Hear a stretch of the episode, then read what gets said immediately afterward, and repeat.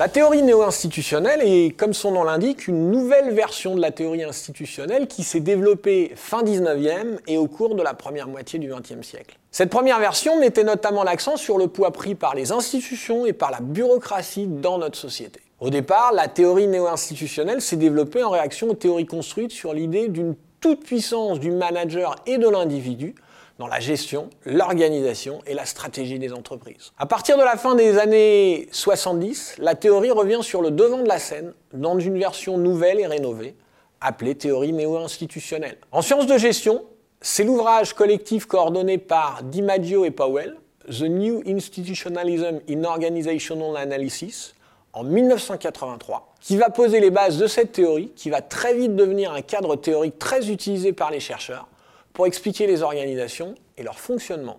La théorie néo-institutionnelle montre que les activités et les projets des organisations dépendent moins du manager qui est à leur tête ou des personnes qui la gèrent que du contexte institutionnel et social dans lequel elles se trouvent, de ses contraintes, de ses codes, de ses règles explicites et implicites. Cette théorie met ainsi fortement l'accent sur l'influence et sur les pressions de l'environnement institutionnel sur les organisations et sur la façon dont celles-ci finissent par se ressembler et par devenir homogènes. C'est le phénomène dit d'isomorphisme.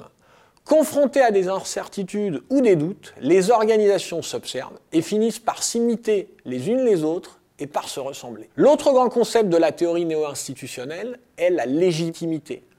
Dans un contexte dominé par les logiques institutionnelles, la recherche de la légitimité par les organisations est une de leurs priorités. Par légitimité, on entend le fait d'être en conformité avec les valeurs sociales et symboliques de son groupe. La légitimité s'acquiert ainsi en se conformant aux normes, aux croyances et aux règles de son système d'appartenance. Pour la théorie néo-institutionnelle, la légitimité joue un rôle central car elle permet d'obtenir et de garantir pour une organisation le soutien de ces parties prenantes et parce qu'elles se révèlent au moins aussi importantes que la performance économique et financière pour garantir la pérennité et la survie d'une organisation. La théorie néo-institutionnelle continue aussi d'évoluer et de se développer, en se penchant par exemple sur le rôle des individus dans l'organisation, au travers de concepts comme celui d'entrepreneur institutionnel, ou en s'intéressant à la diversité des logiques institutionnelles, comme la logique de marché, la logique de l'État, la logique d'une profession, auxquelles doivent répondre les organisations et leurs parties prenantes.